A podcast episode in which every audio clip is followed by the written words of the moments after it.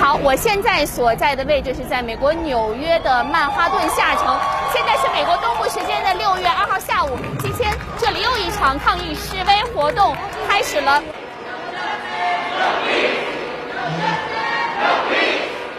刚才我们从纽约市警察局跟着游行队伍一路走到现在所在的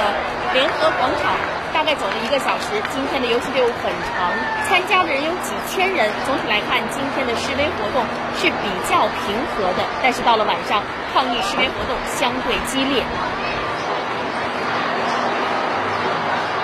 那么就在刚刚过去的一夜，纽约这座时尚之都，七十七年来首次实施宵禁。纽约市上一次实行宵禁是在一九四三年，但是宵禁之夜并不平静，仍然有不少抗议者走上街头。目前的疫情形势依旧严峻，而纽约市又是疫情的重灾区。纽约州州长科莫六月一号表示，他非常担心纽约市的大规模游行示威活动会让之前费尽心力取得的抗议成果功亏一篑。科莫表示，宵禁将持续到周日，今晚的宵禁将从晚上八点开始。